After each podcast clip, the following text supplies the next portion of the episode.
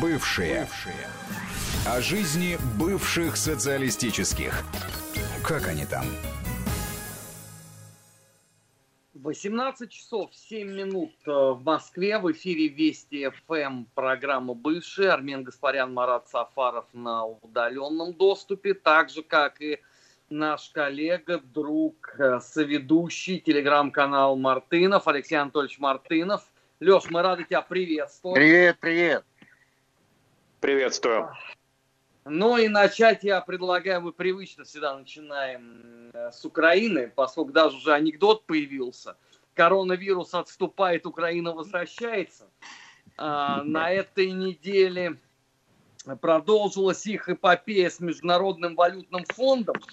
И получилось строго не как э, в кино «Слуга народа», потому что э, будут сокращать учителей, будут прессовать э, пенсионеров, Э, будут продолжать э, медицинскую реформу имени Супрун и все ради денег МВФ. Ну, конечно.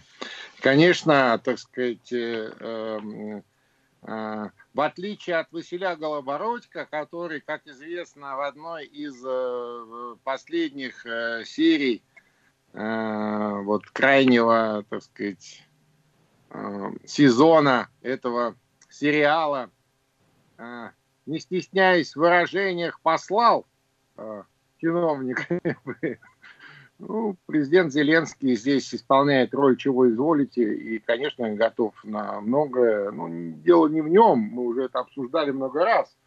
Дело в том, что э, он и, собственно, не знает, как себя вести толком в этой ситуации, потому что он особо ничего не решает. То есть его мнение, э, личное мнение э, товарища Зеленского особо никого не интересует. Вот и все. Поэтому здесь даже я не знаю, что еще добавить. Но, тем не менее, население Украины в очередной раз оказалось неприятно удивлено такому коленкору. Ведь э, все же рассчитывали, то, что если они выбрали Голобородько, то это все будет реализовано в жизни. А выяснилось, что а, ну вот, например, в случае с э, медицинской реформой имени Супрун, Зеленский же сколько выступал а, против нее? Не далее, как на прошлой неделе он в очередной раз говорил о том, что, конечно, все это в удручающем состоянии. И тем не менее, пожалуйста, ради МВФ можно и свои собственные слова и предостережения забыть. Ну да, но это же не ради МВФ, а ради денег, э, которые МВФ либо даст, либо нет. А если не даст, то как жить? Э, не к русским же идти просить, как, э, так сказать, молдавский президент Дадон, да, собирается на парад приехать, чтобы очередной раз по новой попросить 200 миллионов, которые не, ну, об этих вроде бы уже один раз давали. Понимаешь, ну, не, ну не по молдавскому же пути идти. Вот, поэтому, да, поэтому на все согласен. Герасим на все согласен. Я предлагаю Зеленского звать теперь не Владимира, а Герасим. Леш, а как же национальная гордость? Вот та самая гидность. Ну, понимаешь, э, голод-то, в общем, не тетка, причем здесь гордость -то? В конце концов, э, жить-то надо как-то, как-то надо платить э, хотя бы там минимальные какие-то пенсии, пособия. А, какие-то, так сказать, э, какую-то социальную такую функцию хоть слегка, так сказать, имитирует, имитирует, имитировать на Украине, а на это на все нужны деньги. А где взять деньги? А, налоги, так сказать, ну, налоги собираются очень э, не, не интенсивно, скажем так, на Украине вот в период э, такого серьезного экономического спада. Еле-еле хватает для того, чтобы обслуживать старые, так сказать, кредиты, да и на это уже не хватает. Для того, чтобы обслуживать старые кредиты, нужны новые кредиты. Ну, в общем, это такая обычная э, история, когда э, неопытные люди попадают в управление государством, набирают долгов, потом с этим очень тяжело разбираться кому, тому, кто придет Э, после, если вообще придет, если это государство останется. Мы, кстати, переживали подобные вещи в 90-х годах, если ты помнишь. У нас же тогда тоже были там кредиты на кредиты, на кредиты. Но, кстати сказать, э, Россия-то рассчиталась с этими, со всеми долгами. И довольно давно, довольно давно, да, лет 10 назад мы уже закрыли все а, вот те самые старые, так сказать, долги. Но Россия государство, в отличие от э, многих э, постсоветских стран, где, так сказать, э, государство, доставшееся по наследству от большой советской страны, но имеется в виду в виде тех союзных республик, которые носили достаточно формальный условный характер, да, тем не менее, вот получив государство по наследству, многие так и не поняли, так сказать, как им управлять и что с ним делать. В том числе это касается и такой, в общем-то, одной из самых, наверное, достаточных с точки зрения наследства Э, советских или постсоветских республик, как Украина. Казалось бы, здесь вообще должен быть рай на земле. Да? Ну, территория достаточная, людей много, инфраструктура прекрасная, промышленность, э, ресурсы, э, порты, электростанции, там, все, что хотите, да. Но, тем не менее, вот мы видим, как это все, так сказать, превращается вот в такой воздух кредитов МВФ. А если Но... вот от нынешнего президента перейти к первому президенту Украины, Леониду Макаровичу Кравчуку. Вот он очень медиаактивен, как известно, несмотря на свой возраст, он всегда в центре внимания на Украине. И вот теперь он предлагает создать некую коалицию э, в противодействие России, да, в поддержку Украины. Вот кого он предполагает в, в эту коалицию пригласить? Ну, знаешь, Марат, э, честно говоря, старческую деменцию очень тяжело обсуждать. Очень тяжело обсуждать. И, и знаешь, есть э, целое направление вот э, таких э, геронто, так сказать, логично, я не знаю, как это точно называется наука, геронтология, наверное, все-таки, да, Э, когда да. вот изучают вот эту вот деменцию, когда изучают э, э, значит, изменения сознания возрастные там и так далее. Я, ну, я никого не хочу обидеть, но он уже старый, выживший из ума старик. И вот почему его поднимают на верхние строчки украинской повестки, ну, для меня загадка, ну, может быть, у них нету других, как говорится, позитивных новостей по э, этому поводу, вот они старика, так сказать, э, юзают как хотят. Ну, слушай, что он предложил? Вот, вот буквально на днях он предложил создать очередной, так сказать, клуб, э, международный клуб по воспитанию России. Ну а что в этом нового он сказал? Ничего нового он не сказал. Дескать, его лично обманули по поводу Э, Будапештского меморандума. Слушайте, но уже оскомину набила эта э, история с этим Будапештским меморандумом, и мне кажется, любому здравомыслящему человеку, ну, я имею в виду в трезвой памяти и в трезвом уме, э, совершенно четко ясно, что слава богу, что тот меморандум состоялся, и, между прочим, не мы, а именно Соединенные Штаты тогда настояли на том, чтобы на Украине не было ядерного оружия, оно было передано, все э, отправлено э, в Россию. Да? А за место ядерного оружия собственного там они получили на количество преференций и там и денег и всего. Ну, в общем, никто там обижен не остался, но самый самый главный вывод, что вот представляете, сегодня бы в условиях, скажем, а, гражданской войны на Донбассе и вот тех заявлений, которые мы слышали, в том числе от ведущих политиков типа Тимошенко, помнишь, когда она собиралась на, а, значит, э, Крым атомную бомбу сбросить, а, заявления этих всех э, националистов и так далее. Слушай, слава богу, что это вот чудом каким-то произошло, и на Украине не осталось ядерного оружия. Я представляю, что бы там было и, и во что бы все уже превратилось вот с учетом этих, так сказать, прекрасных э, в кавычках людей. Ну, они же не оставляют э, надежд на то, что им помогут воссоздать ядерное оружие заново. И тогда уже смогут его использовать ну, пусть, э, так сказать, попробует. Вообще, ты знаешь, к сожалению, наверное, к сожалению, я имею в виду, если мы вот с точки зрения Украины сейчас это рассматриваем, к сожалению, тот научно-технический потенциал, который Украина, советская Украина имела вот благодаря а, усилиям всей советской страны, а, это и специалисты, и ученые, и научные, кстати сказать, базы и школы, где много теоретических разработок было и в атомной мирной энергетике, и, кстати сказать, в военной сфере, и предприятия по производству типа Южмаша, там, где вот делали определенные а, комплектующие ракет, еще ряд серьезных таких предприятий, комбинатов такого союзного значения, которые были включены в систему ВПК, в том числе и э, военное ракетостроение. А, они это все растеряли за эти 30 лет. Специалисты, кто, так сказать, по помоложе и по э, энергичнее уехали в Россию, с удовольствием работают в разных российских НИИ, и в системе Росатома, и в системе Ростеха, кстати сказать. И это не вот не сейчас, это с 90-х годов все а, идет. А производство развалено, технологии, в общем, потеряны. То, что может было продать, все продано. Вот не спроста, так сказать, э, было много скандалов, связанных с тем, что Э, старые советские технологии, ну, конца 90-х, э, пардон, 80-х годов, которые остались на территории Украины, я имею в виду техническая документация, эти вещи всплыли и в Северной Корее, и э, в Иране, так сказать, ну, там, где готовы были хоть что-то заплатить за это, и кому это было нужно, ну, да, там это оказалось.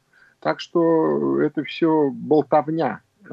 Подобные вещи не возникают сами по себе или просто по Э, желанию хуторян, так сказать, стать э, э, гарной ядерной державой. Да? То есть это создается десятилетиями, но разрушается тоже, как мы видим, довольно быстро.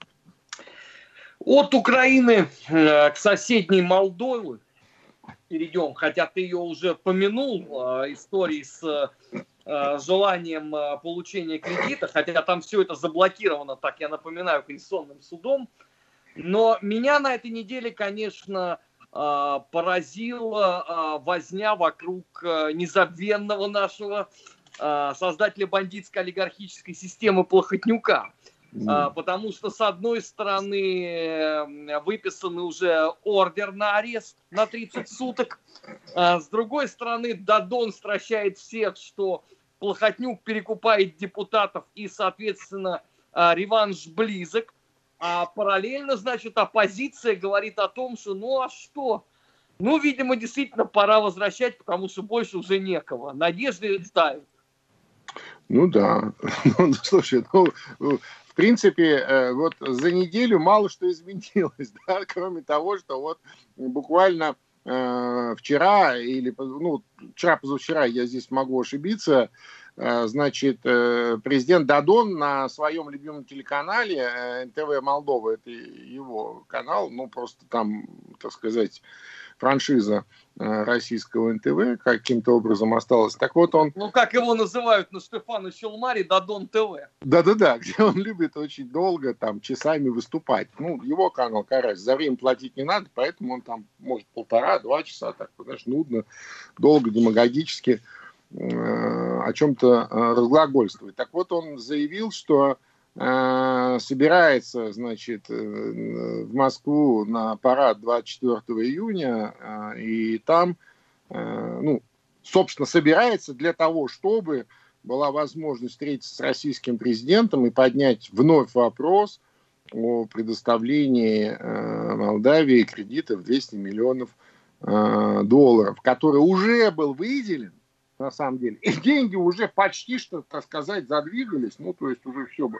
И вот Конституционный суд заблокировал, а, значит, вместо этого Молдавии э, выдали кредит э, МВФ или Всемирного банка, здесь я точно могу ошибиться, но это точно по протекции американского посла, там денег немножечко побольше, а, но это уже на борьбу с этой пандемией, а русских денег бы все равно хотелось бы, но они как бы заблокированы молдавским же конституционным судом. Здесь просто важно понять, что вот, вот мы уже им как бы дали кредит. Но они его не взяли, ну, потому что Конституционный суд. А Дадон опять хочет взять. Понимаешь, вот такая вот история. И лучше способа, чем вернуться к этому разговору, посетить парад Победы 24 июня, э, он не видит. Слушай, ну, ну молчал бы уж. Ну, я понимаю, что это такие какие-то планы, ну, политики э, как бы люди циничные и, наверное, так сказать, всегда совмещают приятное с полезным или полезное с приятным.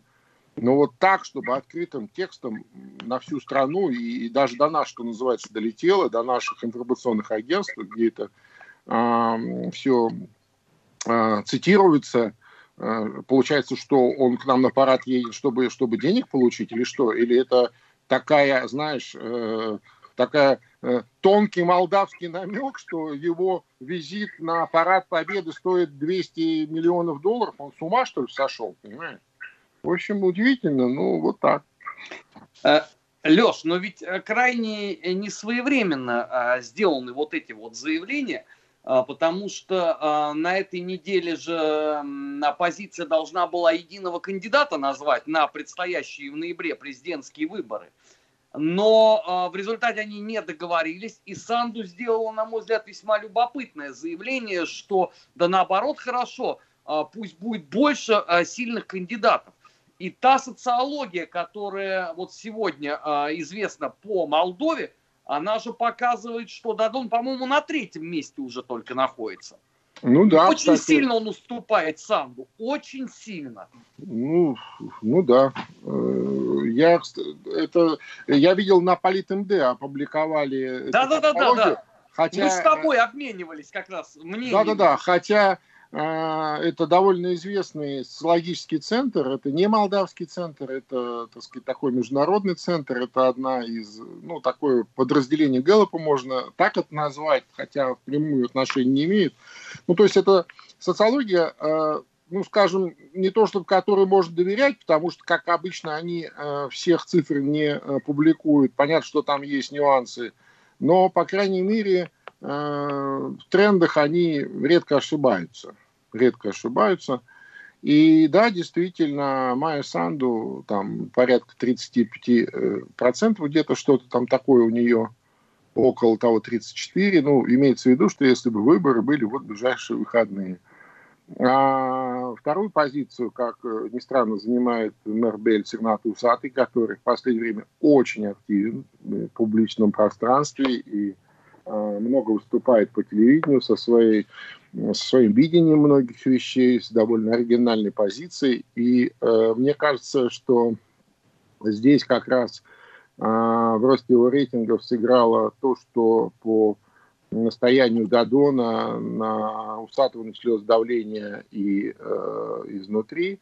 Э, России там по бизнесу по определенному, и внутри Молдавии там пытаются они его как-то выставлять в таком не очень выгодном свете, это э, дает на самом деле обратный результат. То есть э, люди-то видят человека, знают и, и понимаешь, да, то есть когда э, заведомо, так сказать, э, ложные какие-то обвинения давления, ну, явно это э, дает обратный результат. Да, Дадон только третью позицию занимает, уступая Э, несколько э, процентов усатому. Но самое интересное, на мой взгляд, в социологии даже не это. Это более-менее ясно.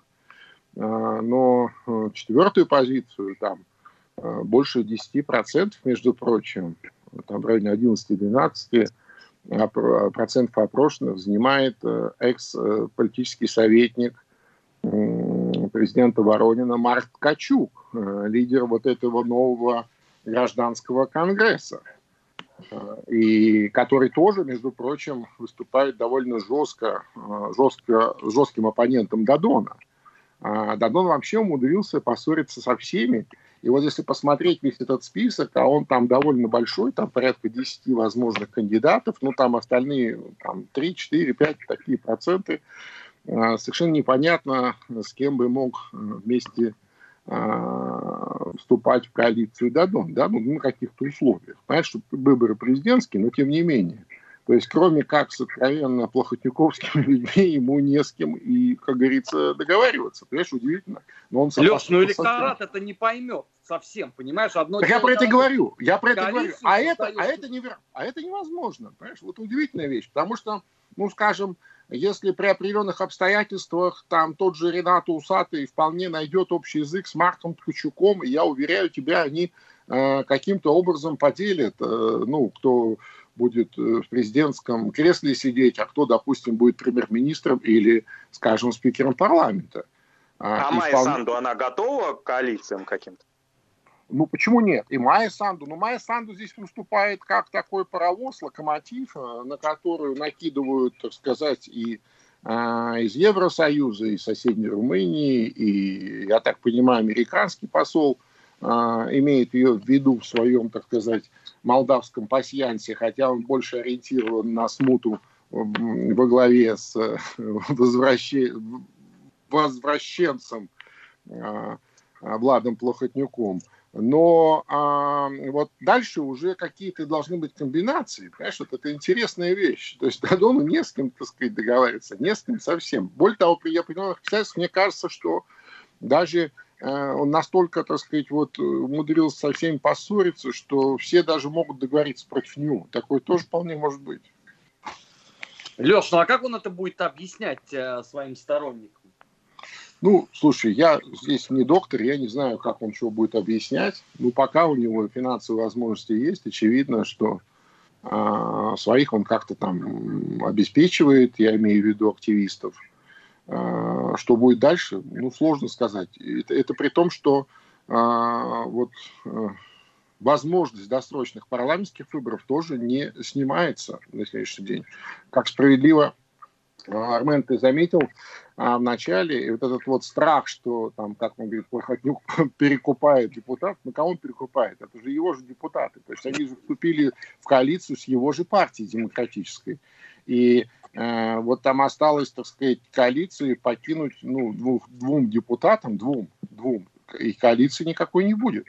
И, значит, э, будут досрочные парламентские выборы, если эта коалиция вновь не соберется. Э, что тоже Э, очень э, маловероятно, просто потому Леш, что... я вынужден тебя прервать, потому что мы сейчас э, должны уйти на выпуск новостей, сразу после них э, продолжим следить, как они там, э, в странах бывшего Советского Союза, хотя, как ты заметил, за неделю мало чего поменялось, и по-прежнему затейливо и неравнодушно. Новости в эфире Вести ФМ. Вести ФМ. Москва 97 и 6. Санкт-Петербург 89 и 3. Бывшие. Бывшие. О жизни бывших социалистических. Как они там? 18 часов 35 минут в российской столице. В эфире Вести ФМ продолжается программа «Бывший». Армен Гаспарян, Марат Сафаров и Алексей Мартынов. Леш, предлагаю э, поговорить э, о Беларуси, э, потому что, с одной стороны, Александр Григорьевич Лукашенко там уверенно побеждает коронавирус.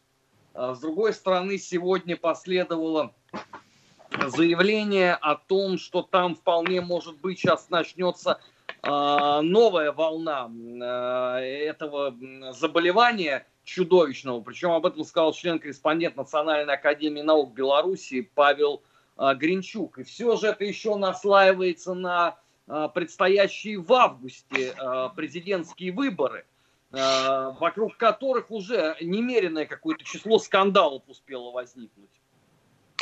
Ну, конечно, вообще э, вот подобные, э, так сказать, подходы, понимаешь, э, к довольно опасным вещам, такие как пандемия, и она, так сказать, ее, ее, ее сложно. Вот мы, мы сами пережили, ну, пока еще не пережили, но уже, скажем, выходим из этой истории и на собственном опыте понимаем, насколько эта вещь коварная, опасная, и э, вот сегодня, э, оборачиваясь назад, так сказать, мы вспоминаем да, свои эмоции, как мы воспринимали какие-то, э, может быть, излишние э, меры, и считали, что, может быть, не нужно это все. И, и, и с другой стороны, мы видим, что абсолютно все э, было логично, и, э, собственно, благодаря этому нам удалось достаточно легко если можно так выразиться, извините за цинизм, достаточно легко пройти это опасное время. Я имею в виду с точки зрения летальных исходов, с точки зрения тяжелых больных, и с точки зрения э, возможности э, мобилизации э, вот, и э, наращивания этих медицинских мощностей, которые позволили более-менее э, вот так ровно, собственно, пройти всю эту историю. Ну, по крайней мере, в Москве, где это раньше всех началось.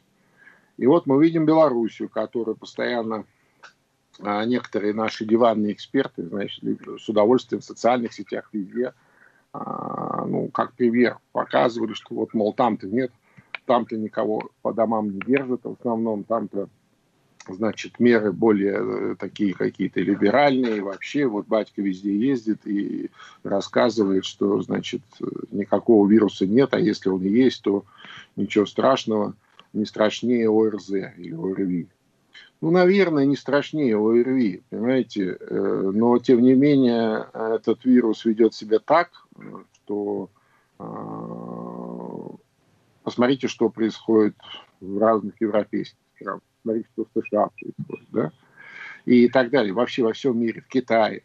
А, уж, наверное, так сказать, не глупые люди в разных странах а, работают, и не зря Э, все это э, говорят и э, предостерегают и так далее. И может прислушиваться к этому, а можно и нет. Вот мы прислушались, слава богу, у нас результат такой, какой есть.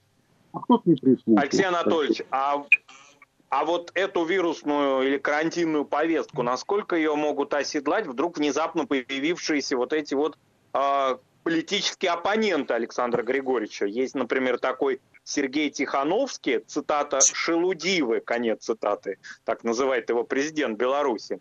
А, а есть банкир Виктор Бабарика. Вот как вообще они будут работать с этой повесткой, будут ли они э, использовать ее в политической борьбе? Ну, обязательно будут использовать, естественно, уже используют. Я просто к тому, что вот можно по-разному себя вести, но а, есть определенные законы природы, которые не подчиняются, так сказать, воле политиков. А, в том числе это вот все эти вирусные инфекции. И если э, не взорвалось сразу, так оно обязательно будет, еще с неизвестными последствиями. То есть э, Лукашенко не хотел вводить эти меры, чтобы это не повлияло на откладывание выборов, потому что ему очень не хочется откладывать свои выборы. Вот они назначены на август, позже осенью это могут быть уже другие выборы, а ближе к Новому году совсем третьи выборы. Ситуация внутри действительно не такая, как он привык, э, когда, так сказать, все внутри, вся внутренняя повестка и все политическое, внутриполитическое поле – э, вспахано и выровнено, да, и как он вот в таких категориях председателя колхоза э, размышляет, что все должно быть ровненько, вовремя э, и согласно, так сказать, э, плану, его плану. Так вот, э, риски высокие, что не все пойдет по его плану, имеется в виду, если откладывать выборы, то он не захотел их откладывать, и, собственно, отсюда вот эта логика. Ну и дальше уже это уже все производные отсюда. А чем это еще раз аукнется для белорусов, для белорусских граждан, очень хороший вопрос. Очень хороший вопрос. Ну, как минимум, как минимум, а, долгое время а, Белоруссия будет, по крайней мере, с внешних границ закрыта от тех стран, которые уже пережили эту пандемию. Им совершенно не нужна еще новая зараза из Беларуси, которая может новую волну спровоцировать. Никому это не а нужно. А следовательно, возникает вопрос о приезде избирать, э, приезде наблюдателей на выборы.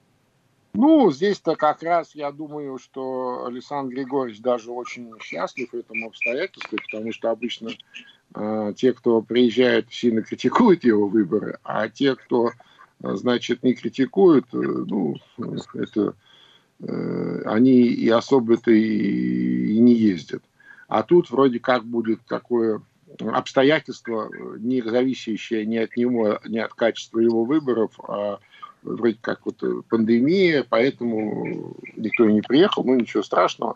Современные, между прочим, методы а, и средства а, коммуникации э, позволяют дистанционно наблюдать за электоральными процедурами, и еще неизвестно, что более точно, так сказать, когда человек приезжает непосредственно и попадает под обаяние влияние принимающей стороны, или когда беспристрастно через социальные сети, новые медиа, через контрагентов, тех, которые не выявлены белорусским КГБ, наблюдает за электоральными процедурами, а где-то, может быть, даже и более внимательно получается анализ, нежели живем. А, Леш, оппозиция ведь э, белорусская, несмотря на свои многолетние вопли, что она даст э, решительный бой э, Лукашенко на этих президентских выборах, у меня такое ощущение, что она начала сливаться с них. Ну, слушай, это, это особенность вообще белорусской политической системы. Там такой вот оппозиции, оппозиции нет. То есть там те, кто э, действительно могут серьезную играть оппозиционную роль, тех душат э, зародыши. А те, кто есть в качестве э, штатных оппозиционеров, ну, они, как правило, отыгрывают роль оппозиции. Ну, для того, чтобы э, вот какой-то такой сюжет э, условно-демократический соблюдать. Ну, а что вот эти ну... возникшие вот прям не от, из ниоткуда какие-то фигуры, они насколько вообще у них есть перспективы просто пощекотать нервы Александру Григорьевичу? Ну, это же, понимаешь, э, это же же неспроста, они же не могли сами э, из ниоткуда появиться. И здесь проблема-то не в декларативной оппозиции у Александра Григорьевича, а проблема в том, что э, в белорусской элите нет консенсуса по поводу многих вещей, которые упрямо продолжает вот в течение года Александр Григорьевич, так сказать, продвигать. А, часть белорусской элиты, ориентирована, особенно это касается людей военных и связанных с высокотехнологичным производством, ориентированы на Россию, это понятно, и технологически, и по безопасности, по всем вопросам. А, часть, так сказать, белорусской элиты, которая стоит за премьер-министром Макеем, ориентирована как раз на Прибалтику, на Польшу и дальше. А, и, собственно, вот они такие моторы, Макей мотор главный – восстановление белорусско-американского диалога, восстановление дипломатических отношений и так далее. То есть э, идет очень серьезный раскол в белорусской элите. И понятно, что э, разные элитарные группы ну, вот, рожают таких, таких бы, как бы это выразиться, как Марат выразился, ниоткуда появившихся оппозиционеров. Ну, понятно, что это еще раз не столько оппозиционеры, сколько а, определенный интерфейс а, тех или иных представителей белорусской элиты. А, мы сейчас э, должны будем буквально на несколько секунд э, прерваться для наших э, регионов. Сразу после этого продолжим следить, как они там, на постсоветском пространстве. Не переключайтесь. Вести ФМ. Бывшие на главном информационном радио страны Армин Гаспарян, Марат Сафаров и Алексей Мартынов. И мы продолжаем.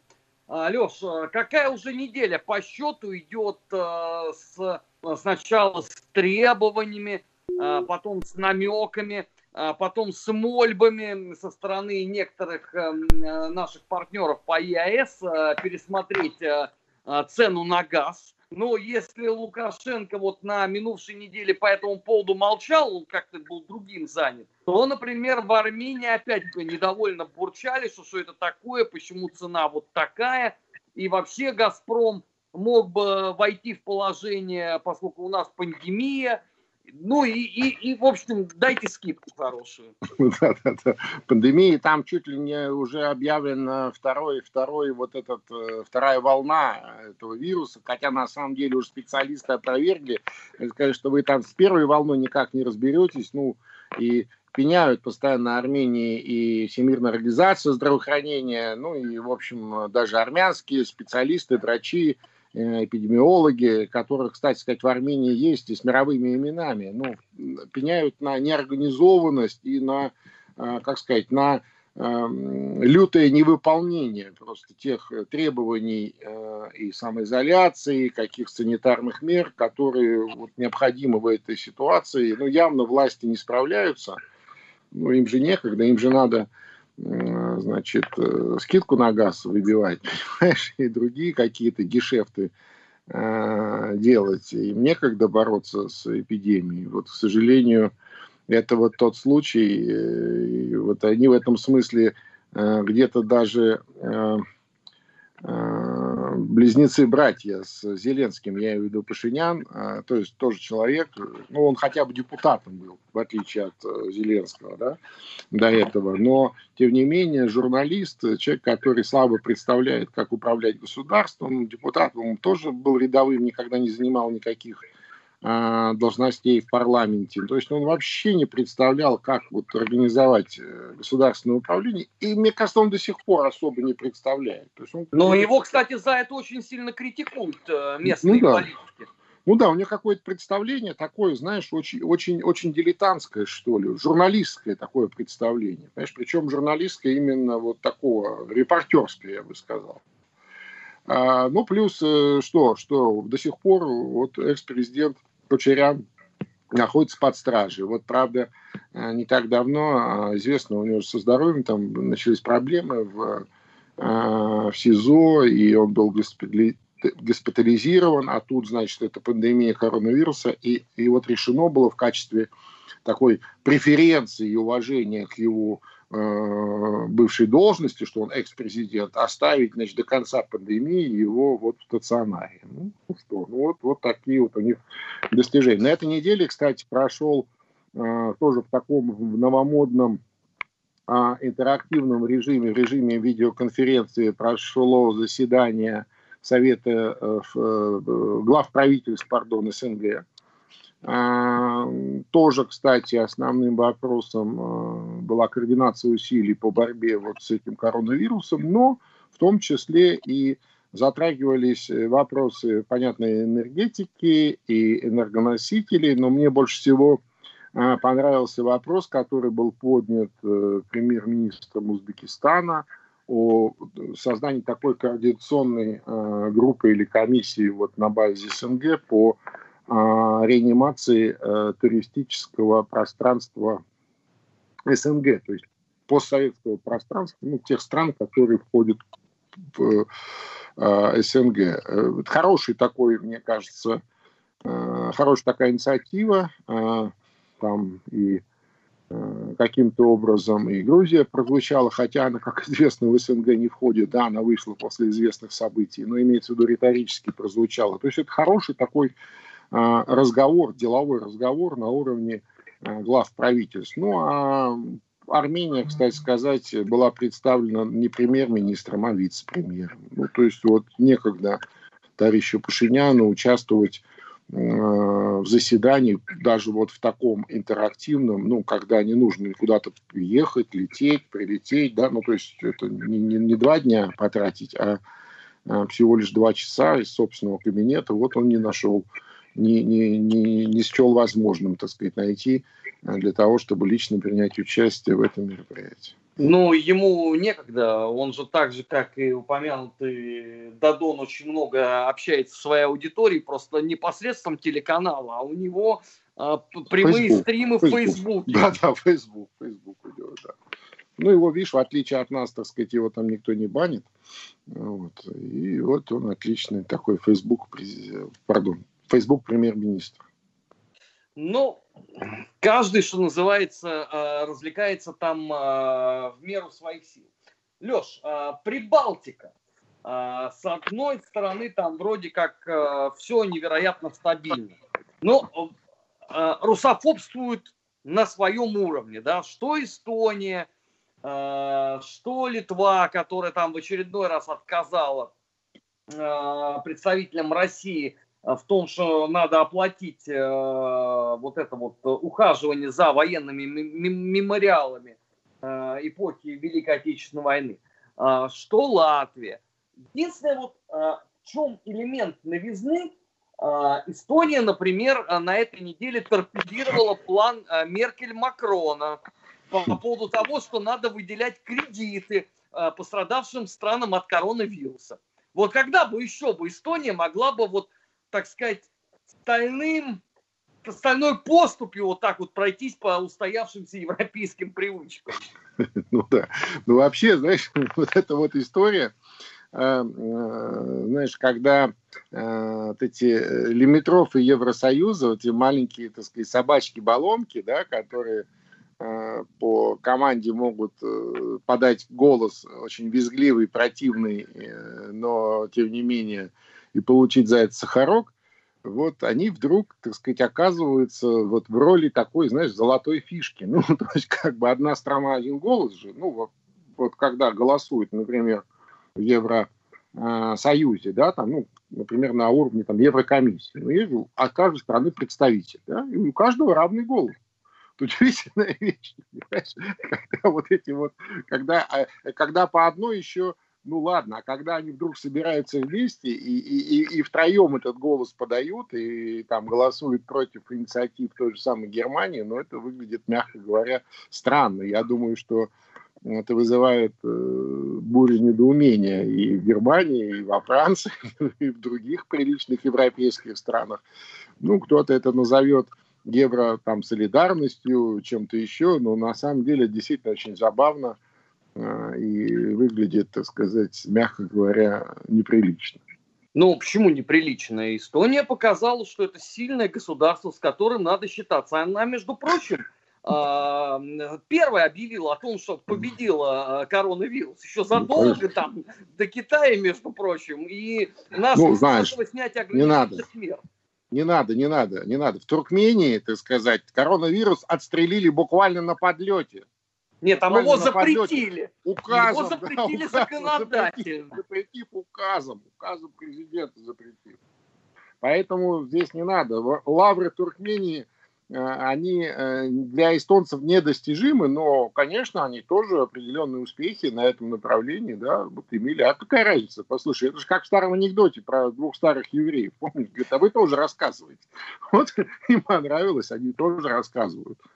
Поэтому, еще раз, серьезно к этим лимитрофам в Евросоюзе никто не относится и никогда не будет относиться, потому что они иждивенцы Евросоюза. Они в Евросоюз не привносят ничего, кроме русофобского дискурса.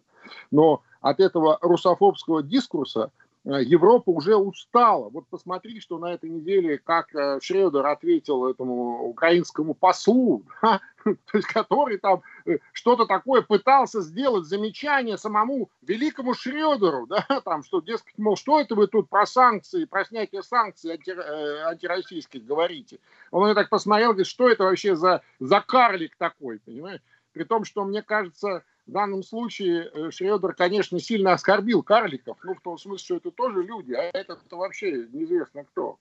Вот они уже достали просто вот эти вот, э, ну, и прибалты в первую очередь, конечно, ну, потому что им еще постоянно нужно, их содержать нужно, понимаешь? Вот. Ну, конечно, так всегда. А, Леш, и у нас осталось буквально вот совсем-совсем а, чуть-чуть времени. И, Коль, ты сам вспомнил про страну, которая законодательно запретила коронавирус. Нет ли у тебя новостей из того стана? Ты знаешь, ну, новости из Туркмении очень дозированы, очень дозированы, очень э, аккуратные, э, и каких-то таких прорывных новостей нет. Обычно это бывают новости о каких-нибудь очередных учениях, которые э, затеет президент Туркмении, или когда он напишет какую-нибудь очередную эпохальную книгу. Пока, вот, видимо, он пишет книгу, а учение еще готовит, поэтому каких-то таких э, прорывных новостей лично у меня нет. Может быть, вот Марат что-то нашел по э, своим, так сказать, каналам, я не знаю. Марат. Нет, связь... СМИ, правда, западные СМИ, а. да? И непонятных источники, но тем не менее вот они выкладывают видео с очередями там продовольственными и так далее. Не, ну это пропагандистские истории, это же не новости, так сказать, да. Вот новости я помню, когда он книгу написал, это да, это понятно. Про полезное растение Туркменистана, например. Вот на этой э, оптимистичной ноте я считаю, что мы вполне сегодня можем э, поставить точку. И перед тем, как э, мы попрощаемся, я должен в очередной раз сказать, что несмотря на то, что мы всего один раз в неделю в эфире Вести ФМ, э, есть телеграм-канал бывший, который работает 7 дней в неделю, есть телеграм-канал Мартынов, телеграм-канал Гаспарян, потенциальный телеграм-канал Марата Сафарова. Рано или поздно он появится – а, друзья, спасибо за э, этот спасибо. разговор. А, спасибо Через вам. неделю мы с вами продолжим следить, как они там на постсоветском пространстве. Впереди наших слушателей ждет выпуск новостей. Не переключайтесь. Главное информационное радио страны – это всегда познавательно. Спасибо.